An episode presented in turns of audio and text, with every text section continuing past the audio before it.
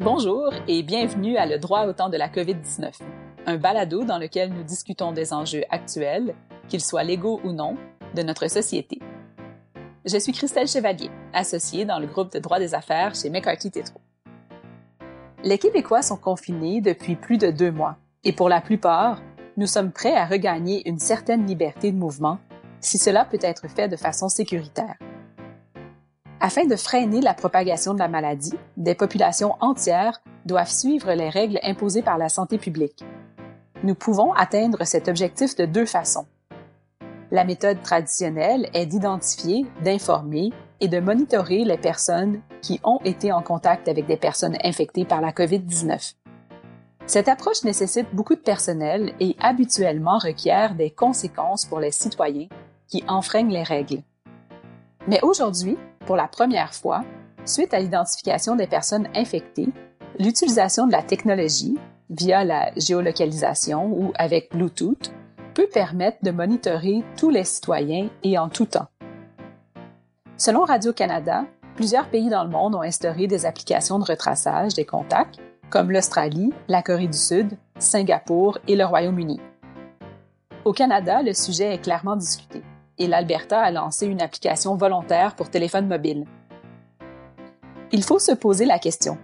Est-ce que nous sommes prêts, en tant que citoyens, à renoncer à une certaine part de vie privée de façon temporaire pour regagner une liberté de mouvement? Aujourd'hui, pour discuter des risques et des espoirs de la technologie en temps de pandémie, je suis accompagnée de Charles Morgan, leader en droit des technologies et associé chez McCarthy Tétro. Le droit au temps de la COVID-19 vous est présenté par McCarthy Tétro. Ensemble, nous explorons le droit applicable et les politiques de réponse à une pandémie et examinons comment les gouvernements, les organisations et les individus en gèrent les impacts et se montrent à la hauteur des circonstances. Cet épisode explore un sujet qui intéresse tout le monde, pas seulement les avocats, et bien qu'il puisse contenir des informations juridiques, il ne fournit pas de conseils juridiques. Vous écoutez Avancées technologiques en pandémie, risques et espoirs. Bonjour Charles. Bonjour. Pour débuter, comment décrirais-tu une utilisation responsable des technologies et de l'intelligence artificielle? Ben, écoutez, euh, la vitesse à laquelle la technologie transforme notre vie ne cesse pas d'accélérer. Cela nous émerveille, mais ça nous fait peur aussi. La technologie peut résoudre bien des problèmes, mais un déploiement irresponsable de la technologie peut aussi nuire à la société. Et on, le voit, on, dirait que cette préoccupation euh, a été accentuée dernièrement avec euh, le déploiement de plus en plus répandu de l'intelligence artificielle. Euh, ça nous ça nous rappelle des films des années 70 où euh, les, les euh, c'est les machines qui vont gérer nos vies, qui vont prendre le dessus sur nous si on fait pas attention. Donc, en tout cas, on a, on a l'image en tête d'une technologie qui croît à un, un, niveau de croissance effervescente et ça nous préoccupe énormément.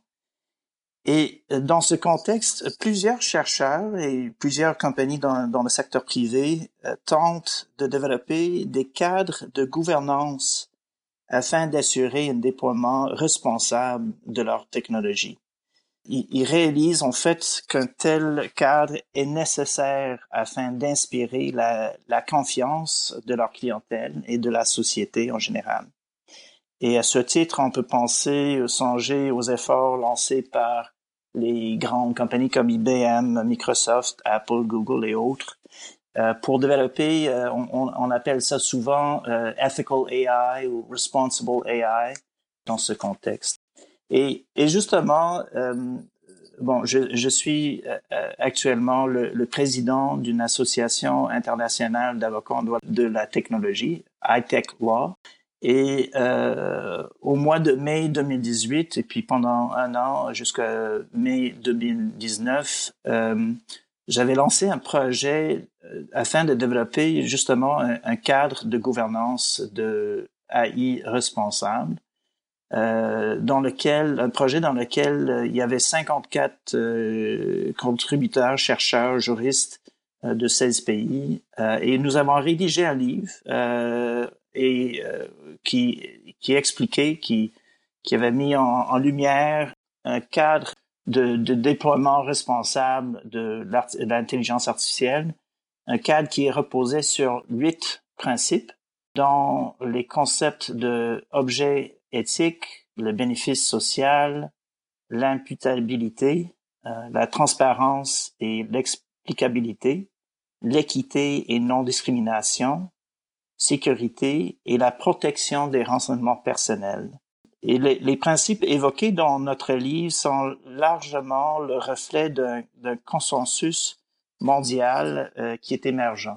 Donc, pour moi, lorsqu'on parle de c'est quoi un déploiement responsable de la technologie et de l'intelligence artificielle, euh, pour moi, c'est un, peu ça. C'est un, déploiement qui tient compte des, des grands principes d'un déploiement responsable, euh, que, tel, tel, que les, les, les principes que je viens d'évoquer. Charles, est-ce que la situation actuelle qu'on vit et on voit beaucoup de déploiement de technologies présentement, est-ce que c'est une bonne étude de cas? Oui, mais justement, euh, le COVID-19 est non seulement une crise de santé publique, euh, cela provoque une crise économique presque sans précédent. Euh, dans ce contexte, partout dans le monde, des chercheurs et des, des compagnies sont en train de développer des, technologies qui peuvent nous aider à sortir de notre confinement de manière sécuritaire afin d'encourager la, la relance économique. Plusieurs de ces solutions consistent dans des applications qui nous permettent de retracer automatiquement l'ensemble des gens avec qui nous avons été en contact, euh, même des inconnus euh, qu'on aurait peut-être croisés par hasard dans une épicerie ou dans la rue. Et si jamais l'un d'eux ou même nous-mêmes ont été atteints de la maladie euh, ou du, du, virus de COVID-19, ces applications sont destinées à informer l'ensemble des gens avec lesquels ont été euh, potentiellement euh, en contact et, et, et donc potentiellement euh, affectés. Euh, et donc, c'est une technologie très utile, même nécessaire, mais aussi une technologie qui soulève des soucis euh, car elle implique un niveau de surveillance très élevé. Euh, et encore une fois, il y a des échos qui, qui font peur ou euh, que fait craindre certains ces, ces concepts de, de Big Brother, une surveillance constante de la population. Mais effectivement, on en entend de plus en plus parler présentement là, de ces outils-là de traçage qui sont utilisés dans certains pays, même maintenant dans certaines provinces canadiennes. Quelles leçons penses-tu que nous pouvons tirer de la situation actuelle et de ce qui se passe? Il s'agit de trouver un moyen d'assurer que ces technologies sont déployées de manière responsable euh, afin de, promouvoir les, principes évoqués précédemment dans la protection de la vie privée, protection des renseignements personnels, l'équité et la non-discrimination. Tout simplement, ces technologies de traçage de contact ne fonctionnent pas à moins qu'un certain pourcentage de la population accepte de les utiliser. Et dans certains pays, euh, leur utilisation est imposée hein, dans un, contexte de gouvernement un peu plus autoritaire. Chez nous, ce serait pas le cas. Ça va être euh, sur la, volonté des gens de servir de ces technologies. Or, afin d'assurer qu'il y a un nombre euh, suffisant, d'un pourcentage de la population suffisante qui accepte d'utiliser ces technologies, ben, il faut en amont assurer qu'ils ont la confiance que cette technologie va être utilisée de manière responsable. Eh bien, effectivement, on parle beaucoup de peser dans la balance euh, d'un côté les libertés individuelles, puis de l'autre côté un peu la protection là, de la vie privée des citoyens. Dans ce contexte-là, quelles sont les bonnes pratiques pour déployer cette nouvelle technologie-là? Bon, euh, je pense que ça commence avec une gouvernance inclusive, euh, c'est-à-dire dès la conception de l'outil en question, euh, il faut s'assurer que des parties prenantes ont leur mot à dire dans le cadre qui va assurer que effectivement le, la technologie telle que développée et telle que déployée, telle que utilisée va être effectuée de manière responsable. Chez nous, euh, au Québec, on a euh, l'Institut MILA euh, qui est en train de développer une technologie qui risque d'être la technologie qui est utilisée au Québec et peut-être partout au Canada, sinon ailleurs. Et MILA, c'est un institut à but non lucratif. Ça a été fondé par le, le renommé professeur Yashua Bengio et euh, dès le départ, je pense que professeur Bengio et, son équipe étaient très, très, très euh, soucieux euh, des questions, des craintes que pouvaient, pourraient avoir euh, les membres de la population par rapport à la protection des renseignements personnels, par rapport à ces inquiétudes de, surveillance non justifiée. Et, donc, ça, ça part d'une gouvernance inclusive, s'assurer qu'il y a non, non seulement des technologues autour de la table, mais aussi des éthiciens, euh, des juristes et, et d'autres qui vont participer à la, à la conception même d'une telle, technologie. Et on, on, parle dans ce contexte de euh, ethics by design, euh, privacy by design, donc la protection de la vie privée de par la conception même de la technologie, euh, la, la, promouvoir un déploiement éthique et responsable selon la conception même de la technologie. Et on le fait, euh, euh, par exemple, on a constaté que, juste pour donner un exemple parmi plusieurs, c'est possible que la technologie soit efficace avec euh, un partage des données anonymisées. On n'a pas besoin nécessairement, c'est clair que les individus concernés doivent savoir s'ils sont atteints de la maladie. Mais ce n'est pas nécessaire euh, lorsqu'on fait le contact euh, avec d'autres gens qui ont été en contact avec quelqu'un qui a été atteint de la maladie. On n'a pas besoin de nommer sur les tribunes et donner les renseignements personnels sur la personne qui a subi la maladie. On a tout simplement besoin d'informer tous les autres qui devraient faire attention que c'est possible qu'ils ont été en contact avec quelqu'un sans le nommer. Donc, il y a toutes sortes de, de méthodes d'assurer que la technologie effectue une sorte d'équilibre que tu avais évoqué tout à l'heure entre l'intérêt de la société et l'intérêt de l'individu. Il y a une sorte de, tension ou un équilibre qu'il faut trouver euh, en tout temps. Et je dirais que c'est pas seulement la protection des, données dans le sens que on, veut protéger l'identité des personnes concernées, mais on veut aussi assurer un autre niveau de sécurité des données, assurer que les données sont chiffrées afin qu'il n'y ait pas de, problème de, de cyberattaque ou euh, des utilisations euh, non autorisées par la suite.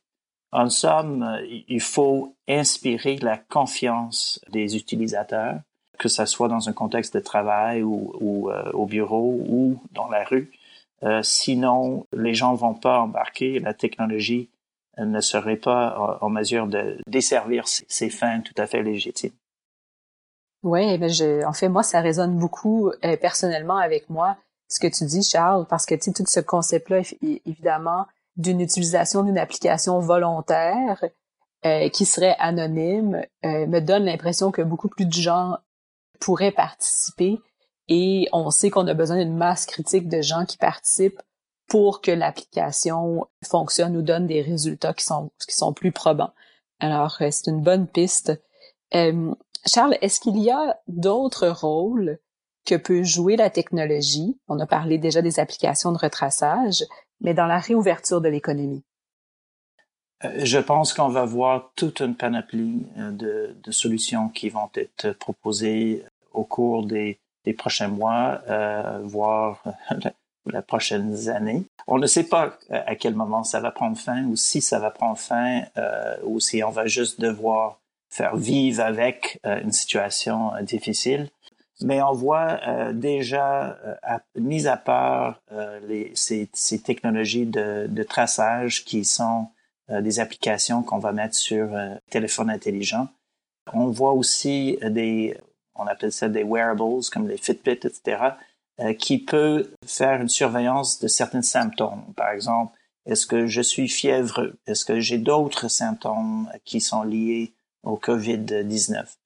On a vu euh, dernièrement euh, que certaines compagnies, et ça, a soulevé euh, quelques soucis dans, les médias, tentent déjà de, faire de, manière automatique de, surveiller la, température des gens qui entrent dans leur magasin. Est-ce que, si quelqu'un fiévreux, est-ce qu'on peut euh, demander à la personne de, rester euh, à l'écart? Bon, encore une fois, ça soulève potentiellement des, résultats. Et dans chaque cas, faut faire attention parce qu'on peut avoir euh, des résultats qui sont faussés ou inexacts et on veut surtout éviter des situations où on exclut des membres de la société à avoir des, services euh, dont ils ont besoin si on n'a pas des informations exactes.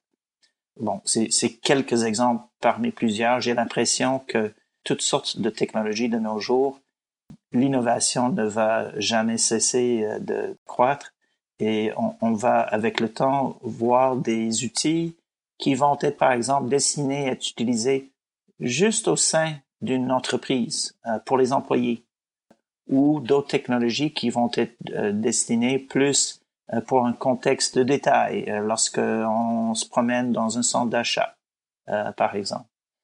Il y a une chose qui est certaine, c'est que il y aura un, rôle important à jouer par la technologie dans la gestion de, de crise qu'on vit actuellement. Charles, merci beaucoup pour cet entretien. Merci beaucoup. Alors, ceci met fin à un autre épisode de Le droit au temps de la COVID-19. Si vous avez aimé cet épisode, abonnez-vous, partagez-le et parlez-en à vos collègues et amis. Nous espérons également que vous nous enverrez vos suggestions pour de futurs épisodes. Nous voulons discuter de ce qui est d'intérêt et d'actualité pour vous.